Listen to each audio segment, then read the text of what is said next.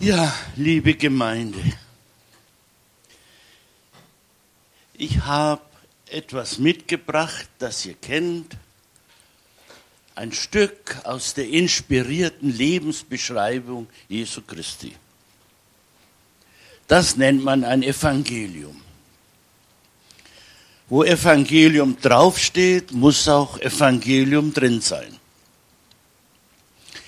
Evangelium kommt zunächst im alten Griechischen vor in einer zweifachen Bedeutung.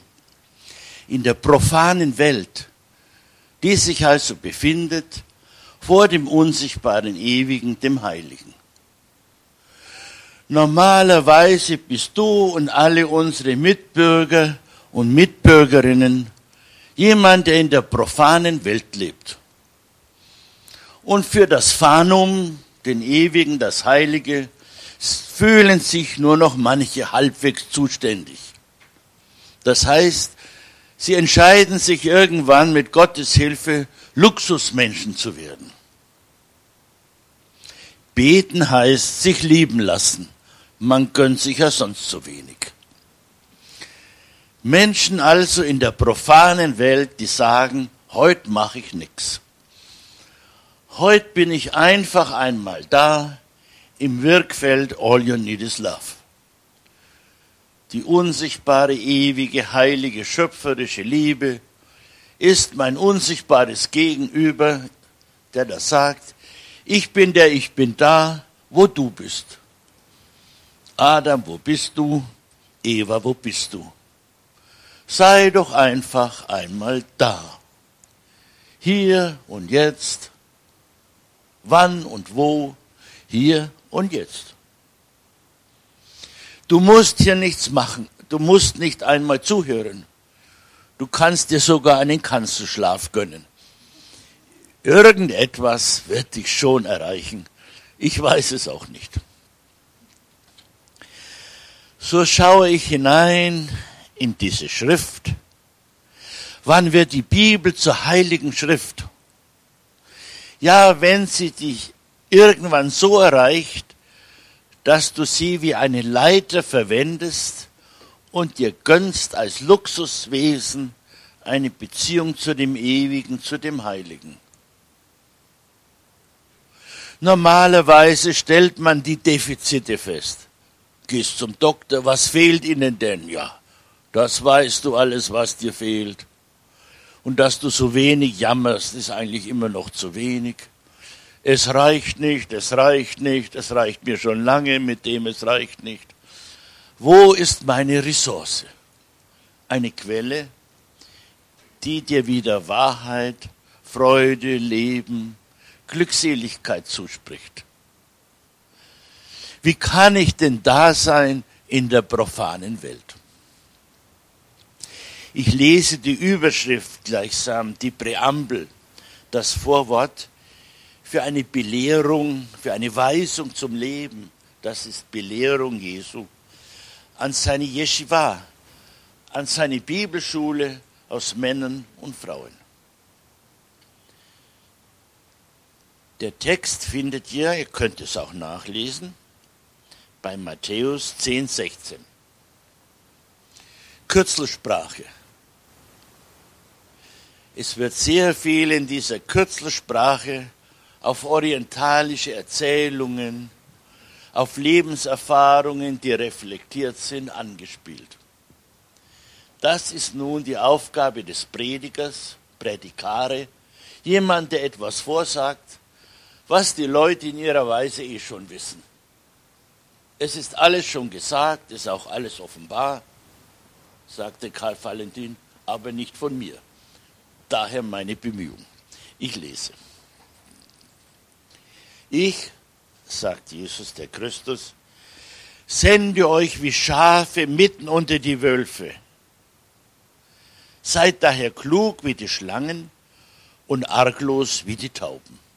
Einfach wie die Tauben. Beim ersten Hören denkt man schon, ja, der erste Tipp. Nein, danke das ist ja schrecklich. Ich armes Schaf soll freiwillig das Futter werden für die Wölfe. die schon überall lauern. Und dann noch klug wie die Schlange, ein Bild für den Teufel. Ich als Teufelsbraten und arglos naiv wie eine Taube. Und sie machen die Bibel zu. Das mache ich auch, aber ich habe sie noch im Sinn. Was für eine Anweisung, was für eine Ethik, Spielregeln der Freiheit jenseits der Moral in unserer Realität. Ein paar Bemerkungen also zu dieser neutestamentlichen Zoologie. Man kann auch über andere Tiere sprechen.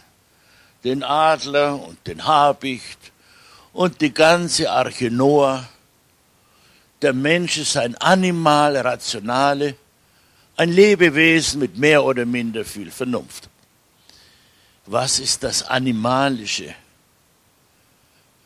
Was haben wir gemeinsam mit den Lebewesen? Nefesh, wir sind lebendig. Wir sind aber sehr speziell lebendig. Uns kommt eine Neshama zu, eine Geistseele. Das ist nun zunächst das Thema von biblischer Philosophie. Wir beschränken uns heute einmal auf vier Tiere. Das Schaf, das Lamm, Tele. Bei den orientalischen Zuhörern Jesu kommen tausend Geschichten in den Sinn. Noch heute, wenn du auf den Spuren Jesu durch Israel wanderst, kommst du irgendwann nach Ein Gedi. Das ist die Quelle vom Böckchen, vom kleinen Witterlamm. Das gibt es natürlich weiblich. Und als junges Schaf heißt Rachel, das Mutterschaf, auch weiblich.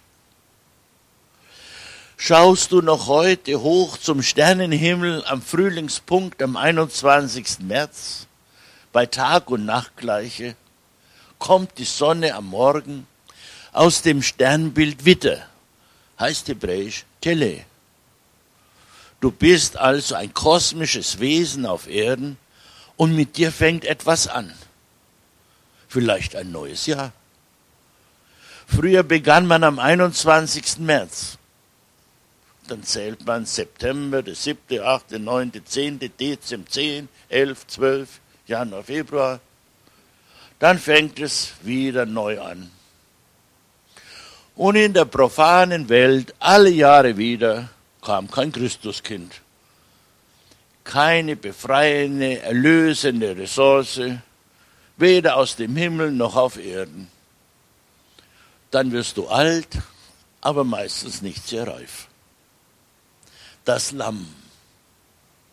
Was für eine Geschichte im Orient, damit ein Stamm, eine Sippe überleben kann. Die Weidefläche war begrenzt. Was macht man im Frühjahr? Die Herde verdoppelt sich. Bei Zwillingsgeburten verdreifacht sich. Was tun? Es reicht für alle nicht. So nimmt man welch grausames Ritual des Überlebens einige einjährige Witterböcke und sagt, ja, ihr werdet geschlachtet. Die Ziegenböcke willigen nie ein beim Schächten. Schächten ist das Leben, das Blut, Darm soll weiterfließen.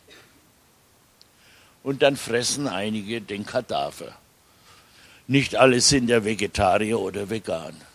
Was ist das für eine eigenartige Welt? Das Pessachlamm, da huscht die Liebe vorüber. Was machen die Menschen denn mit ihren animalischen Lebewesen? Manchmal geht es dir auch so. Irgendjemand schlachtet dich und meint, das wäre notwendig. Es wendet aber meistens keine Not, aber es findet statt. Tele, das Lamm, das wird liturgisch wiederholt. Man nimmt eine große Hostie, da und dort liturgisch, zerbricht es. Man nimmt den Finger des Johannes, der Liturg oder die Liturgin, deutet auf die Mitte des zerbrochenen Erdkreises, der dich nährt, und sagt, seht das Lamm Gottes, das hinwegnimmt die Sünde der Welt. Wer versteht denn das noch? In der jüdischen Sprache, im hebräischen Alphabet, gibt es 22 Buchstaben. Das ist immer ein Zeichen, Zion. Das Zeichen zeigt auf eine unsichtbare Wirklichkeit. Wir haben auch keine Zahlen. Wir rechnen alles mit Buchstaben. Jeder Buchstabe hat einen Zahlenwert. Alle B, Gimmet, alle T. Der letzte ist Taf, Kreuz, ist das Ende der Welt. Und der 23. Buchstabe, von dem werden nur, erst jenseits und diesseits, werden nur Geschichten erstellt, erzählt. Der heißt Talia. Lam, Tile. Ja, ist der Anfang des Gottesnamens, des Geistes, des Lebens und des Atems. Welche Partitur, wenn Johannes hindeutet auf Jesus, auf Nazareth und sagt, hier erscheint der verborgene Sinn aus Ewigkeit in der Zeit. Er ist der Christus, der Messias. Der steht für Gnade, für die Ressource, die zur Freiheit befreit und dich von Sünde und Schuld erlöst. Das Lamm Gottes, das Lamm der schöpferischen Liebe, der verborgene Sinn. So, Jesus, ich sende euch wie Lämmer.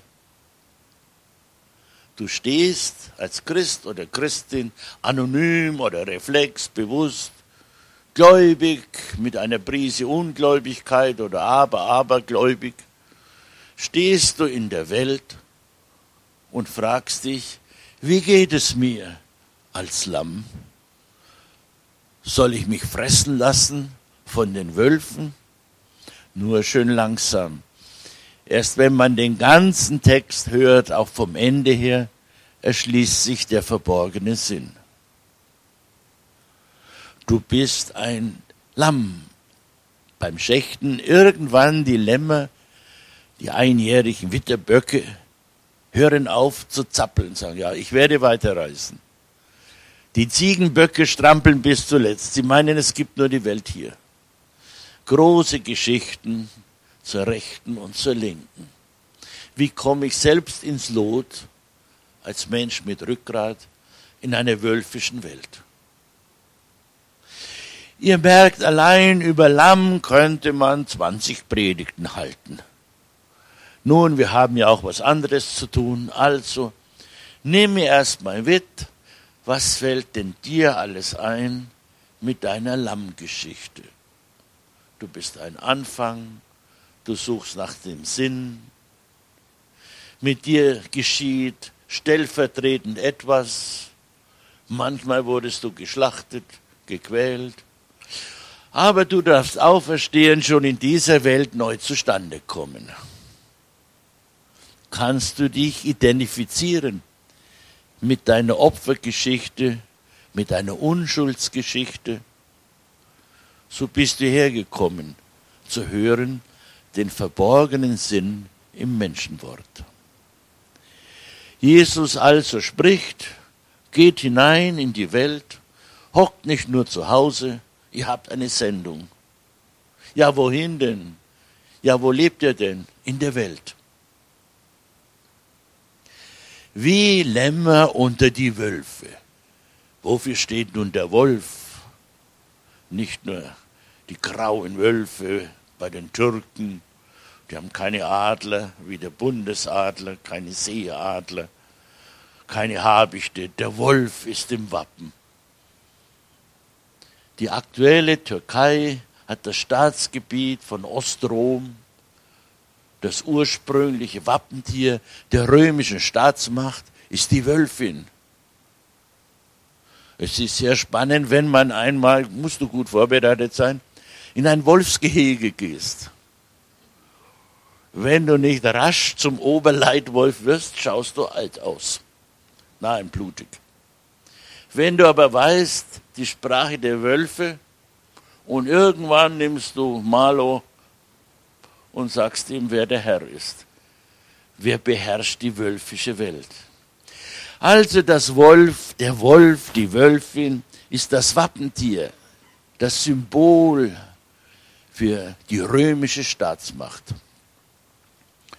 Kommst du nach Rom, siehst du noch heute, damals war Israel, die Heimat Jesu von den Römern besetzt, eine fremde Staatsmacht im Namen der Wölfin, siehst du oben am Kapitol, dem Haupt des römischen Staatskörpers, siehst du, gehst du linke Hand zum Forum runter, noch den alten etruskischen Bronzeguss, die Wölfin und darunter Remus und Romulus. Mit einem Brudermord startet die Geschichte zu Beginn der Eisenzeit. Welche Erzählungen, welche Wirkungsgeschichte. Die Wölfin nährt im Wald die beiden Brüder und einer erschlägt den anderen.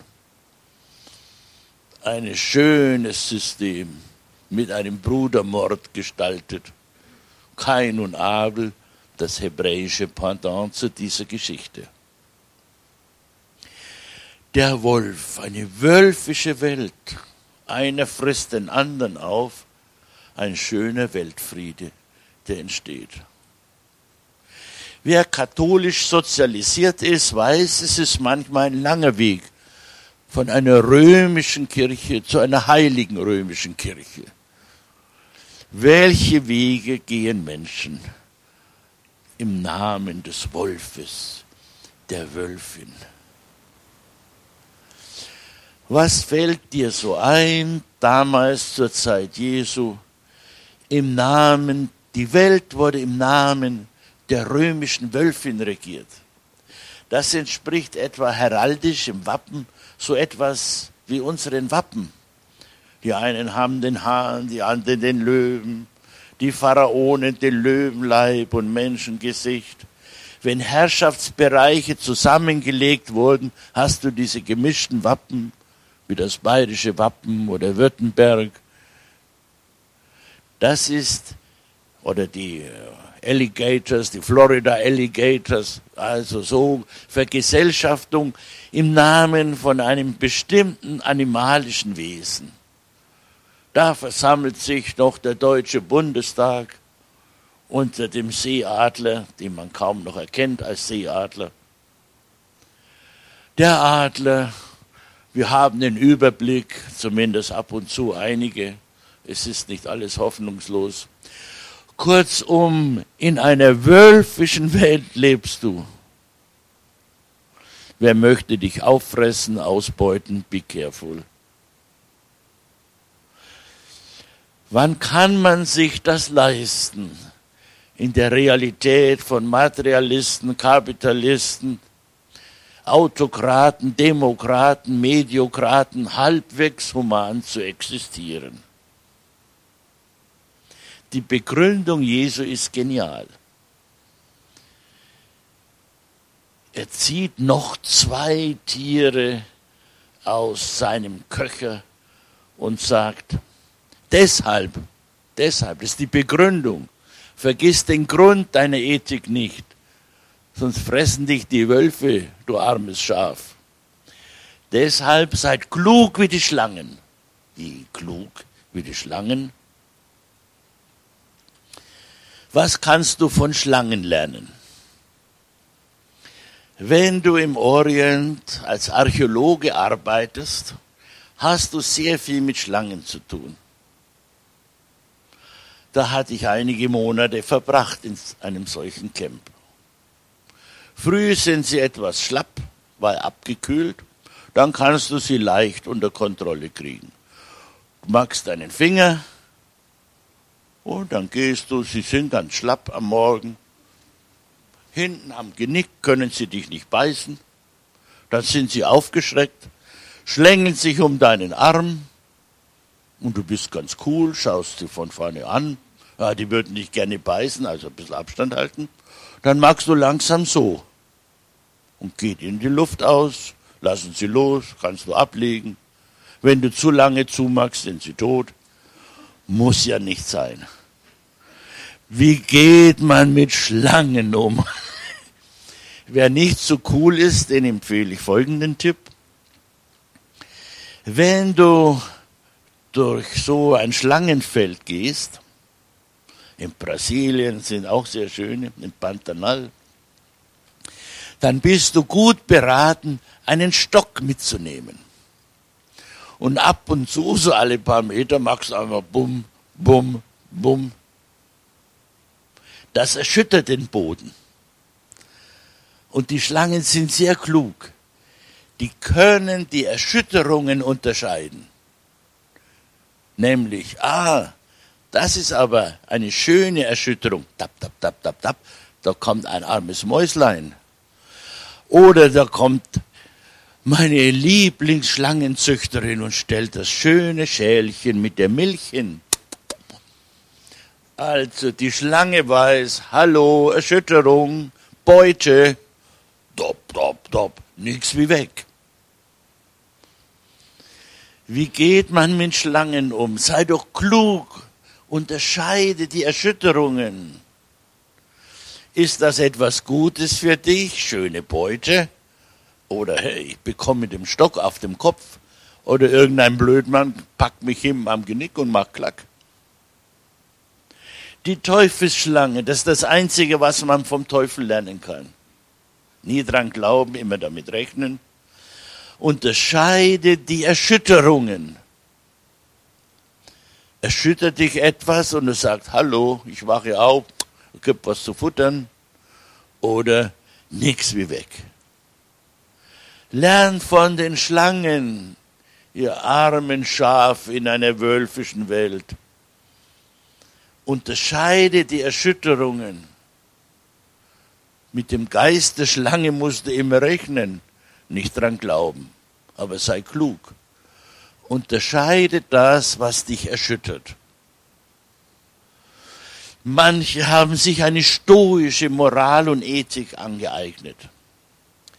Das Bildungsziel der Stoiker, Seneca, der Erzieher des Nero, übte ein die Ataraxia, die Unerschütterlichkeit. Ich bin immer so cool, egal was passiert. Was für ein hoher Preis. Man kann nicht mehr die Erschütterungen unterscheiden.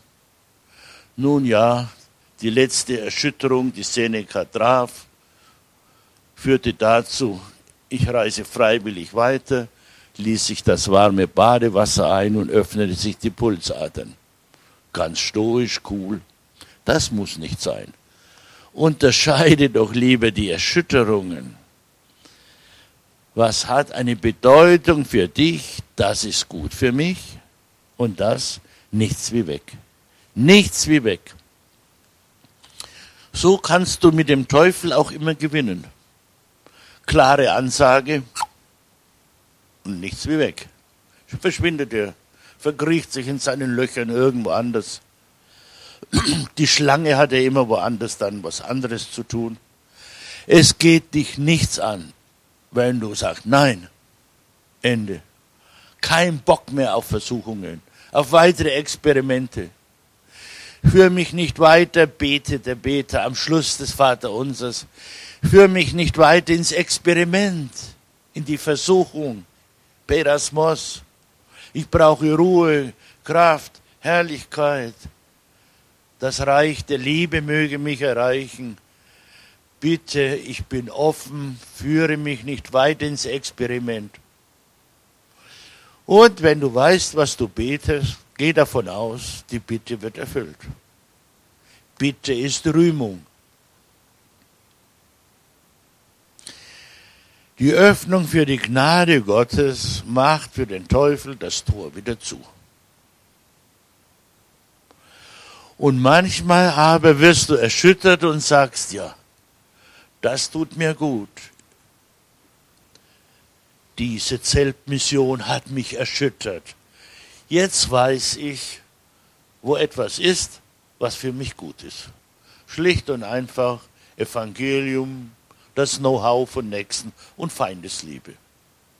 Zum Nächsten sagst du ja. Wer ist dein Nächster? Ja, der Christus in dir. Nächstenliebe. ist sehr schwer, man kennt sich ja. Aus Nächstenliebe sagst du Ja zum anderen. Aus dem großen Ja zu Gott und der Schöpfung.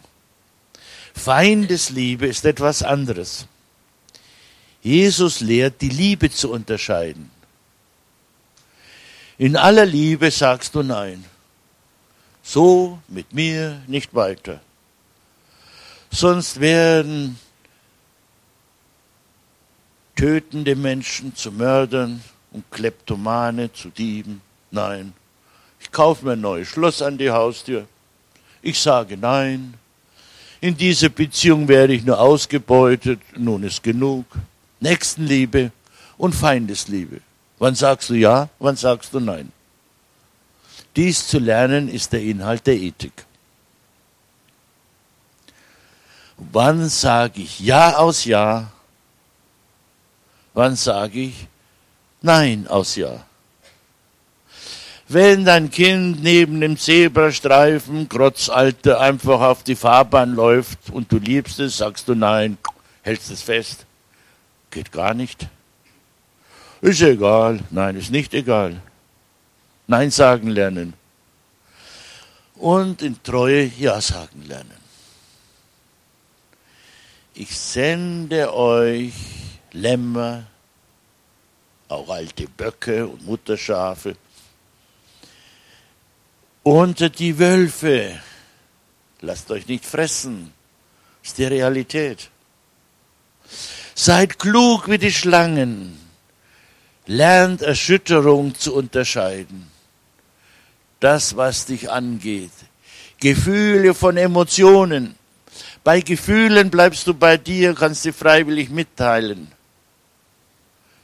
Und plötzlich kippt dein Gefühlsleben in Emotionen, Emotion. Du bist weg von dir. Spießbürger, Wutbürger. Ja. Emotionen haben dich. Du bist ganz weg. Der, andere als du interessiert dich auch nicht. Es ist nur das Objekt deiner Projektionen und Emotionen. Emotion. Du bist gar nicht mehr bei dir und bei Sinnen. Hast du noch Gefühle oder lebst du nur nach deinen Emotionen? Sei doch klug wie die Schlange. Was solltest du meiden und was solltest du internalisieren, zu dir nehmen? Seid, werdet klug wie die Schlangen, Symbole, die da leben in einer tödlichen Dimension. Und nun zu guter Letzt neutestamentliche Zoologie. Was braucht man noch für einen Grund, um in einer wölfischen Welt unschuldig da zu sein und zu arbeiten? Einfach wie die Tauben. Das heißt hebräisch Jona. Gibt es ein ganzes Buch. Das Buch Jona. Ein Prophet. Der Mensch, der ganz zukunftsorientiert lebt. Auch die Welt der Aggressivität, der Assyrer, der Ostsyrer überlebt. Jona heißt die Taube. In jeder Dorfkirche wird der gute Geist in Gestalt einer Taube dir zur allfälligen Erinnerung präsentiert. Was kannst du lernen von den Tauben? Ich meine nicht jene Wesen, die nur dort sind, auf dem Platz, dem Markusplatz in Venedig, um das Futter kämpfen, von den Touristen angefüttert und verscheucht werden. Ja, das ist schon nicht das, was du siehst an den Tauben. Der Vergleichspunkt ist natürlich ein anderer. In Nordrhein-Westfalen, die Bergleute hatten eine sehr interessante profane Spiritualität. Sie hatten gelernt, wie geht man mit Tauben um. Man hat so einen Schlag, da werden sie geboren, so eine Taube. Und dann möchte der Kumpel einen Preis gewinnen. Er füttert sie, er kümmert sich um sie und die fliegen ein und aus. Und dann geht es aber zu verstehen, was der innere Kompass der Taube ist. Dann macht so ein Kumpel etwas sehr Seltsames. Kumpel kommt von Kompane, der mit dir das Brot teilt. Ein Kumpan, eine Kompanie. Sie sperren eine Taube ein in einen Käfig. Grausam. Manchmal ist auch der Vogel in dir, der Vogel, nicht der andere, wie in einem Käfig eingesperrt. Kuckurukuku, keineswegs. Der Kumpel fährt weit weg. 100 Kilometer, 200 Kilometer. Und dann macht er etwas sehr Seltsames. Er gibt seine Taube, ob täuberig oder Taube, frei. Der Käfig geht auf und ab geht die Post. Je nach Wetterlage unterstellen oder weiterfliegen über Berg und Tal, Kaminschlote, die Menschenwelt, sofort in der Metaebene. Nein, erst kommt die Taube aus dem Käfig heraus. Kuckurukuku, wo bin ich denn hier? Macht eine Ehrenrunde. Ach, da bin ich. Perfekte Situationsanalyse. Und dann das innere Wissen, die Weisheit der Taube heißt, ich kehre nach vorne in der Zeit zurück zu meinem Schlag. Mein Ziel ist identisch mit meinem Ursprung. Kehre zurück in die Wirklichkeit deiner Herkunft und Zukunft. Lebe doch ursprünglich authentisch und nebenbei hast du ein neues, vertrautes, wunderbares Gefühl, nämlich du bist zufrieden. Von den Tauben Jona lernen wir die Bewegung nach vorne in der Zeit, wo auch immer du anfängst. Ich kehre zurück zum Ursprung, zum ursprunglosen Ursprung, wie man auch schöpferische Liebe Gott also nennen kann. Wie Schafe unter den Wölfen, klug wie die Schlangen, unterscheidet die, die Erschütterungen, aber halte doch bitte Kurs. Du bist ein ursprüngliches, authentisches Wesen. Dein Ziel ist doch Friede, in Zeit und Raum und in Ewigkeit. Amen. Nur mit dem Know-how einer Taube lebst du glücklich und zufrieden in einer wölfischen, schlangenreichen Weide als Schaf. Jona, die Taube. So nennt Jesus den ersten in seine Yeshiva in seiner Bibelschule.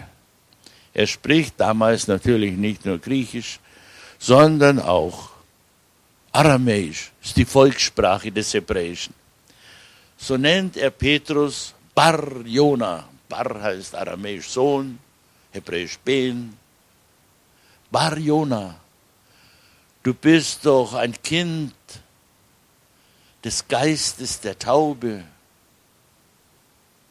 kommst du heute nach Israel, nach Nazareth, noch sehr, nach Sprosshausen, das Nachbardorf ist Sephoris, woher die Mutter Jesu stammt, ist dann mit diesem Davididen Josef zusammen in Nazareth. Das Kind wird in Bethlehem, im Haus des Brotes geboren, arabisch Bethlehem, das Haus des Fleisches, der Ort der Inkarnation. In Nazareth erreicht sie der Geist Gottes, durch, vermittelt durch den Gabriel Gevura, die göttliche Liebeskraft, welch wundersame Geschichten in Zeit und Ewigkeit. So zieht Jesus dann nach Jerusalem, steigt hinab in die Unterwelt als gekreuzigter, kommt reanimiert, neu wieder, steht auf. Langtexte, die in den Evangelien erzählt werden. Kommst aber heute nach Nazareth. Dann fahr herunter Richtung Taubental oder kannst auch wandern. Dann kommst du nach Meshed oder Mashad. Arabisch oder Hebräisch sind dort die Umgangssprachen. Dort findest du die Reste eines Grabes. Denn der wurde verehrt, wird auch im Islam verehrt. Da heißt dort Yunus, Jona. Dort sind die Reste unsichtbar gemacht, von einer Moschee überbaut, war früher eine Kirche, vorher eine Synagoge. Findest du die Reste des Propheten Jona. Mashad heißt des Menschen, der in die Zukunft schaut. In Israel findest du da und dort noch topografisch, archäologisch Reste anschaubar von diesen Geschichten. Die Bibel ist die Welt, die Herkunft der Welt, der Schöpfung und ihre Zukunft im Wort. Bibelrecht verstanden ist erzählter Sinn. Sinn kommt von Sinti, altisländisch heißt der Reisegefährte. Lateinisch sentiere, spüren, bleib in der Spur, fühlen. Oder Sinnan, burgundisch, kommt unser Wort Sinn davon her. Weg. Ein Weg, der stimmt, ist zielführig. Menschlich und übermenschlich, göttlich. So sagt Jesus der Christus, ich bin für euch ein Weg, Wahrheit, Leben. Ihr könnt auch woanders weitergehen. Nein, sagt seine Yeshiva, wir bleiben bei dir. Wir möchten ja ursprünglich authentisch leben und in Ewigkeit gut ankommen. So seid ihr gesandt, wie Schafe, Tele, wie Gotteslämmer in eine wölfische Welt. Und euch ist gegönnt der Geist der Unterscheidung, der Erschütterungen. Und kehrt doch zurück nach vorne in der Zeit zu einem ursprünglichen, authentischen Leben. Amen.